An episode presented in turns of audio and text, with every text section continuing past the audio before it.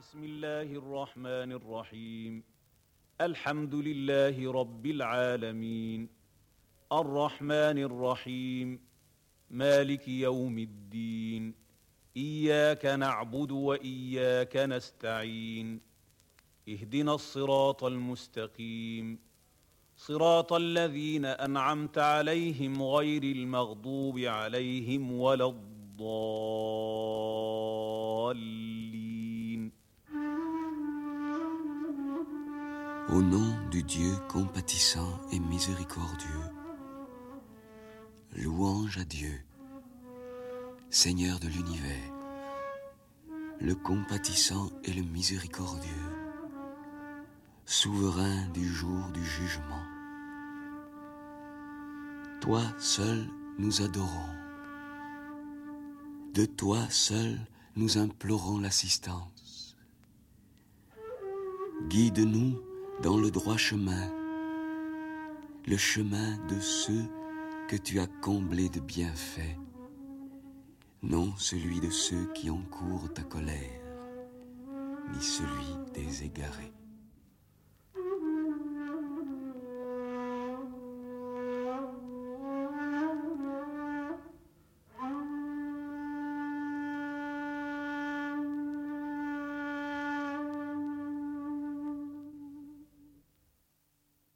Religieuse de l'islam, Eva Meirovitch, se traduit par une liturgie, qui est une liturgie cosmique, dans la mesure où elle essaie de rendre compte de la totalité de ce monde qui est le champ charnel de l'existence humaine.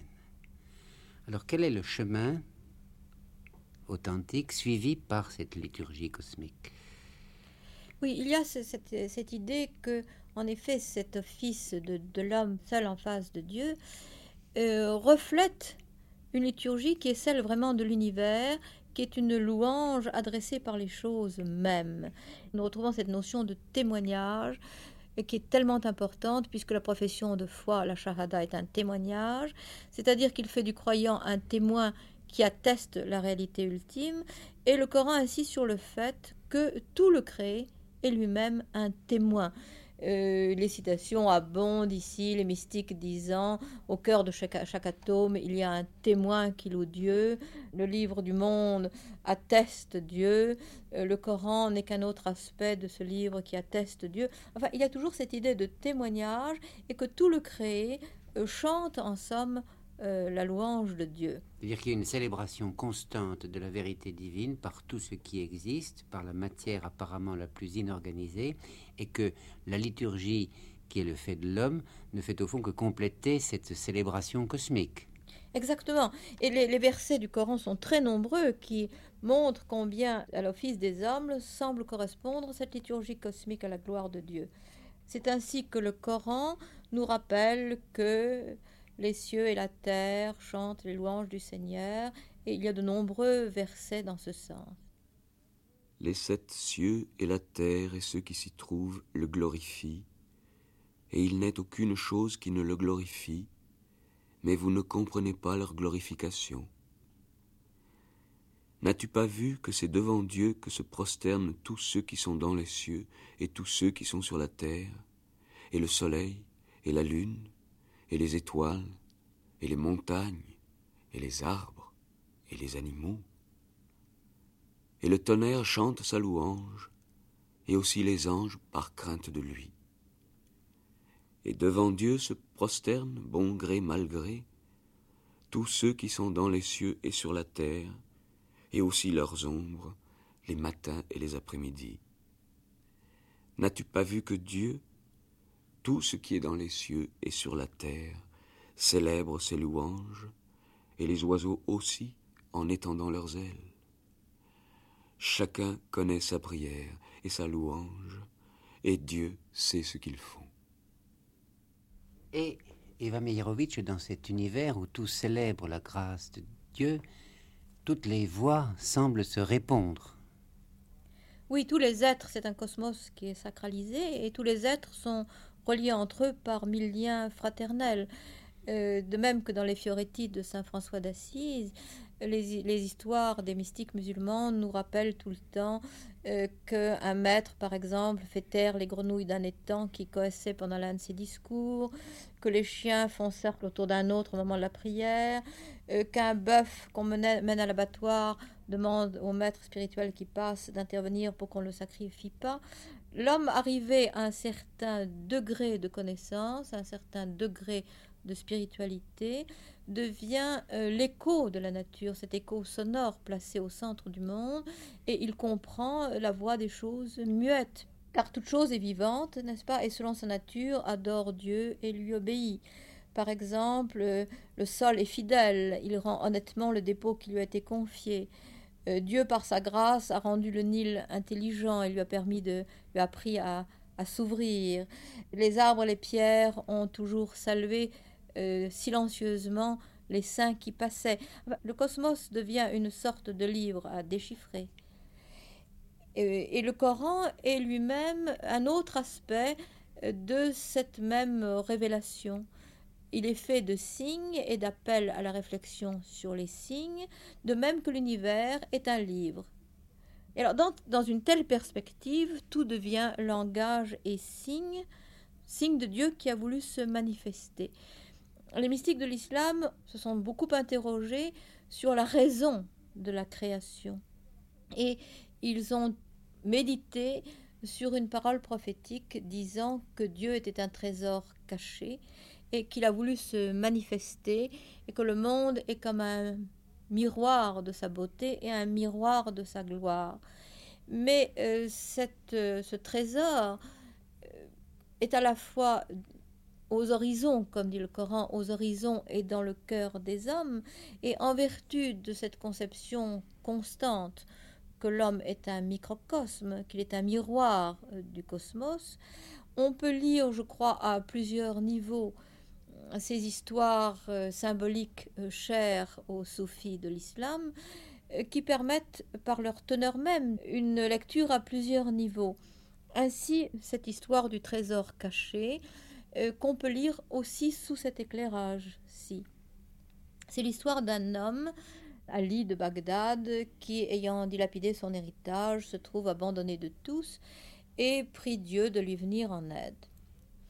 Il a un songe et il voit une certaine rue du Caire, euh, sous les pavés duquel est enfoui un trésor. Il décide donc de quitter sa famille et sa ville et euh, part pour l'Égypte.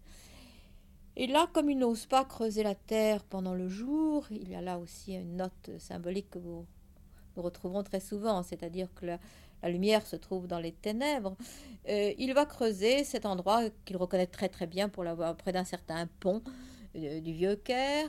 Euh, il retrouve cet endroit, il se met à creuser pendant la nuit. À ce moment-là, il se fait arrêter par une patrouille de police qui l'emmène et le lieutenant de police lui dit enfin tu, as l'air d'un brave homme, enfin qu'est-ce que tu fais là au milieu de la nuit à creuser la terre? Et l'homme lui raconte qu'il a fait un rêve qu'il a, et qu'il a retrouvé au, terme de son voyage, il a retrouvé l'endroit même qu'il avait vu dans son rêve. Le lieutenant de police lui frappe sur l'épaule et lui dit tu, es un brave homme, mais tu es complètement stupide. Moi aussi, j'ai rêvé que chez un certain Ali de Bagdad, dans telle rue, dans telle maison, il y avait un trésor caché dans, son âtre, et moi, qui suis un homme raisonnable et intelligent, je n'ai pas fait le voyage. Ali remercie, rentre chez lui, creuse la terre dans sa propre maison et retrouve son trésor caché. Ce thème du trésor caché qu'on retrouve d'ailleurs dans notre Moyen Âge aussi, qui a été repris certainement à ce thème très très ancien de la mystique musulmane, ou des mystiques musulmans plutôt, euh, donc, euh, peut semble-t-il se lire aussi euh, sous cet éclairage d'un périple nécessaire qui va de l'extérieur à l'intérieur et qui va de la révélation des signes dans le monde à la découverte de la même réalité intérieure et qui est cachée aux signes même de l'homme. Dieu est à la fois décrit dans le Coran comme l'extérieur et l'intérieur. Et les mystiques qui ont médité ce verset ont euh, dit que euh, cela voulait nous enseigner que c'est par le monde visible, qui donc chante les louanges de Dieu, que nous pouvons nous-mêmes découvrir une vérité intérieure. Il y a un thème qui revient souvent dans la mystique musulmane, thème qui est d'ailleurs fréquent dans notre propre mystique chrétienne, qui est celui du miroir. Thème ambigu, ambivalent, et quelle est sa signification précise dans la poésie cosmique de l'islam? Elle est primordiale parce que la beauté de Dieu qui remplit toute la création euh, constitue euh, pour les mystiques musulmans, euh, assez platoniciens d'ailleurs, la manifestation la plus éclatante du Créateur et il veut se regarder dans un miroir. Dieu se manifeste pour être connu, pour que justement que pour toutes les créatures puissent l'adorer. Donc toute chose qui est belle est belle par reflet, est belle par participation. Ce, thème du miroir, nous le retrouvons absolument à tous les degrés. Un mystique écrit par exemple Au calligraphe sans pareil, dit-il à Dieu. Tu as écrit la lettre du sourcil, c'est-à-dire euh, le noun du sourcil. Le noun, c'est le N, le N arabe qui a la forme d'un sourcil. Le noun du sourcil, la forme de l'œil et celle de l'oreille, afin de ravir les esprits. À chaque instant, tu façonnes des formes imaginaires, merveilleusement peintes et convenant à chaque pensée, sur la page de la non-existence. Sur la tablette de l'imagination, tu inscris des lettres merveilleuses, car ceux qui sont beaux sont le miroir de la beauté divine, l'amour qu'ils inspirent est le reflet du désir dont Dieu est l'objet. Cette quête de la beauté comme révélatrice de Dieu, nous la trouvons dans une histoire très célèbre du Masnavi euh, persan, euh, qui raconte l'histoire de trois princes qui sont partis à la recherche d'une citadelle euh, merveilleuse. Leur père, le, roi, leur avait interdit de s'y rendre, et bien sûr, c'est la, la défense qui les fait partir. Alors ils, arrivent donc à cette citadelle qui est très lointaine, et ils découvrent dans une des salles de cette, du palais le portrait d'une princesse tellement belle qu'elle est ravie, euh, qu'elle les transporte d'admiration et d'amour, et ils n'ont de cesse de savoir euh, qui est cette belle princesse. On finit par leur dire que c'est la fille de l'empereur de Chine, et qui est tenue recluse par son père l'empereur dans une tour et dont il faut gagner la faveur. Alors ils partent, ils s'embarquent sans maître dans cette aventure, euh, ce qui est toujours très dangereux car tout voyage spirituel doit être fait sous la direction d'un maître. Ils arrivent là-bas, l'empereur euh, les, soumet à, différentes épreuves. Euh, finalement, il leur arrive malheur à tous, euh, sauf, enfin, aux deux aînés, sauf le cadet qui lui ne fait absolument rien et qui remporte la victoire. On ne nous dit pas très bien comment. Et ce thème du petit prince paresseux, c'est un thème que nous retrouvons absolument dans tout le folklore, car euh, c'est en somme, ce n'est pas vraiment de la paresse, on pourrait plutôt dire un meilleur escient, enfin de la passivité. C'est la passivité de l'âme qui devient miroir et qui reçoit, et qui, euh, partant de l'amour des choses matérielles, euh, va être menée par l'amour des formes à l'amour de ce qui est sans forme ce thème donc euh, du, miroir, du cœur miroir et du cœur miroir de la création, nous allons le retrouver très souvent dans une perspective où la passivité du cœur, la virginité du cœur est nécessaire pour être marqué de, de cette empreinte du monde et euh, pour être sensible à la beauté du monde et pour pouvoir en être le, témoin, il faut en, une certaine mesure en être le miroir. Al-Haladj a parlé de, des cœurs qui sont comme une vierge, une vierge, et on a beaucoup parlé, les mystiques musulmans ont beaucoup parlé du, point vierge de l'âme qui reçoit, qui reçoit les impressions. C'est donc toujours un monde qui est fait de miroirs, qui est fait de reflets, où euh, tout n'est qu'image de quelque chose. De même que le miroir dévoile, il voile aussi. Euh, c'est Saint Paul qui parle de cette, cette vision en énigme et comme dans un miroir, car dans le miroir ne joue jamais que des, que des reflets et non pas la réalité elle-même. Mais vous avez parlé d'un point vierge, c'est-à-dire d'une sorte de lieu euh, neutre, blanc, où s'abolirait en fait toute espèce de distance entre la divinité et la créature. Qu'est-ce que c'est que cette virginité du point? C'est, je pense, ce que les mystiques appellent par un, un mot un peu intraduisible qui correspond peut-être à ce que Maître Eckhart appelait le Grund, enfin le, le fondement profond de, l'âme euh, qui euh, n'est plus marqué par la volubilité du mental, par les images du mental, et qui devient alors comme un miroir euh, poli et sans tache, qui peut alors voir se refléter, se refléter, le créer.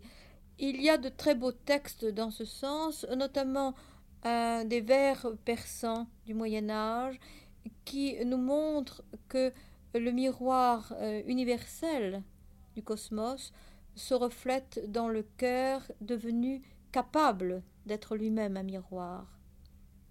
Pendant longtemps, j'ai cherché l'image de mon âme, mais nul ne réfléchissait mon image. Le miroir de l'âme n'est rien d'autre que la face de l'ami, la face de l'ami qui est de la patrie spirituelle. J'ai dit Ô mon cœur, recherche le miroir universel, va vers la mer, tu n'atteindras pas ton but par la seule rivière. Dans cette quête, ton esclave est arrivé enfin au lieu de ta demeure, comme les douleurs de l'enfantement conduisirent Marie vers le palmier. Quand ton œil est devenu un œil pour mon cœur, mon cœur aveugle s'est noyé dans la vision. J'ai vu que tu étais le miroir universel pour toute l'éternité. J'ai vu dans tes yeux ma propre image. J'ai dit, enfin, je me suis trouvé moi-même. Dans ses yeux, j'ai trouvé la voie de lumière. Et cette célébration, Eva Meyerovitch, dont témoigne la poésie mystique, elle est finalement une manière de se mettre au diapason de l'ordre cosmique, une manière de retrouver le Dieu dans toute sa splendeur. Cette conscience que Dieu est le seul agent et que l'homme n'est que son instrument, nous le trouvons exprimé dans des termes musicaux d'ailleurs, dans un poème où l'homme s'adresse à Dieu et lui dit Nous sommes la harpe, et c'est toi qui joues sur nos cordes. Ce n'est pas nous qui nous lamentons, c'est toi qui gémis. Nous sommes comme la flûte, notre musique vient de toi. Les pièces d'un échiquier que tu ranges en bataille et fais se mouvoir pour la défaite ou la victoire. Notre victoire et notre défaite, elles sont dues à toi, être suprême. Qui sommes-nous ô âme de nos âmes, que nous existions auprès de toi? Nos existences ne sont que non-existence. Tu es l'être absolu qui fais apparaître ces choses périssables. Nous sommes des lions blasonnés sur des étendards qui flamboient. Ton souffle invisible nous déploie sur le monde. Mais cette révélation de l'absolu que nous trouvons dans des poèmes comme celui que vous venez de nous présenter ne se fait pas comme ça spontanément, elle n'est pas donnée par le simple jeu de la foi. Il y a une découverte progressive, une ascension. Celui qui prie Dieu et qui atteint à la révélation est condamné à monter vers Dieu. Il y a une sorte d'échelle dans l'illumination, dans la conquête de la connaissance divine c'est d'autant plus juste que ce mot d'échelle que nous retrouvons d'ailleurs dans à peu près toutes les autres mystiques, et je pense notamment dans la mystique chrétienne à sa bonne aventure, euh, beaucoup de mystiques chrétiens ont parlé de, l'échelle. C'est un thème très très fréquent dans la poésie mystique musulmane qui pense que euh, tout est euh, degré, degré psychologique à franchir, degré spirituel à franchir, et que euh, ces degrés psychologiques euh, correspondent dans le macrocosme des degrés de l'être. Donc, un degré de connaissance correspond à un niveau de l'être. Et l'idée de, l'idée de l'archétype qui est au sommet de cette échelle, nous allons la retrouver dans un poème, lui aussi traduit du persan, qui pourrait être compris sous une forme euh, matérielle d'évolution simplement, d'évolution euh, de, la, de la pierre à, à l'ange en passant par la plante et l'animal, mais euh, qui symbolise aussi, parce que c'est toujours cette loi de correspondance et d'analogie qui joue, qui correspond aussi à une montée intérieure. Les mystiques musulmans ont très souvent parlé de l'échelle extérieure et de l'échelle intérieure. Il y a toujours, c'est toujours un reflet, c'est toujours, finalement, nous revenons toujours à cette idée de, de miroir. Chaque forme que tu vois a son archétype au-delà de l'espace. Si la forme disparaît, qu'importe, son origine est éternelle. Chaque image que tu vois, chaque parole subtile que tu entends, ne t'afflige pas de leur disparition. Il n'en sera pas ainsi. Puisque la source est éternelle, les eaux qui en proviennent ruissellent éternellement. Puisqu'elles sont impérissables, pourquoi te lamenter? Sache que l'âme est la source et toutes les choses créées des ruisseaux. Tant que demeure la source, s'écoulent les ruisseaux. Chasse le chagrin de ton esprit, bois l'eau de ce ruisseau. Ne crains pas que l'eau tarisse, car elle est sans fin. Dès l'instant où tu vins dans le domaine de l'existence, une échelle a été placée devant toi pour te permettre de t'enfuir. D'abord tu fus minéral, ensuite végétal, puis tu devins animal. Comment serait-ce caché à tes yeux? Après cela, tu devins homme doué de connaissance, de raison et de foi.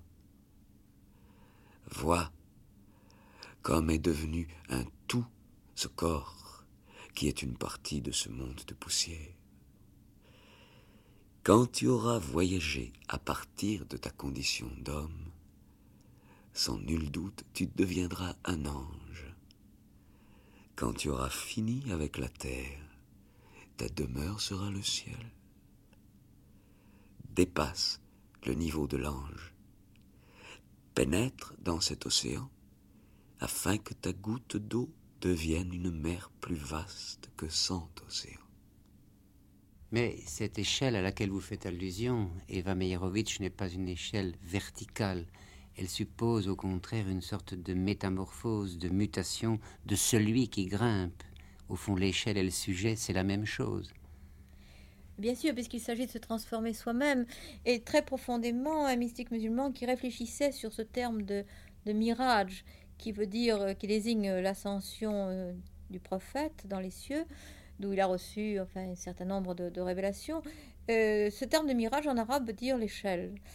Et réfléchissant sur ce terme même, ce mystique dit, mais il ne faut pas du tout comprendre cela comme une... Il ne faut pas se laisser prendre au piège d'une pensée spatialisante. Le mirage, ce n'est pas l'ascension du prophète, ce n'est pas du tout euh, comme un homme qui monte vers la lune ou comme une vapeur qui monte vers le ciel. C'est comme une canne à sucre qui devient du sucre ou comme un, embryon qui devient un homme. Euh, donc le mirage pour eux, euh, ou l'ascension ou l'échelle, c'est en réalité un bouleversement dans la conscience où se consomme l'union avec l'esprit.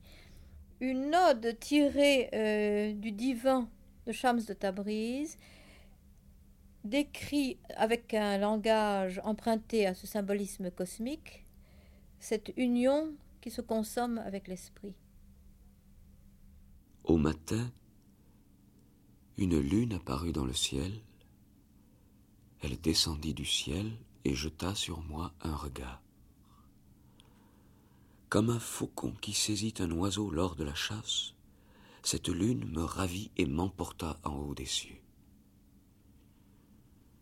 Quand je me regardai moi-même, je ne me vis plus,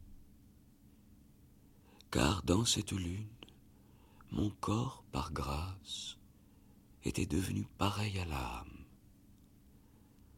Quand je voyageais dans mon âme, je ne vis rien autre que la lune jusqu'à ce que fût entièrement révélé le secret de la théophanie éternelle. Les neuf sphères du ciel étaient toutes immergées dans cette lune. L'esquif de mon être était caché au sein de cette mer. La mer se brisa en vagues et de nouveau apparut l'intelligence. Elle lança un appel. Ainsi advint-il.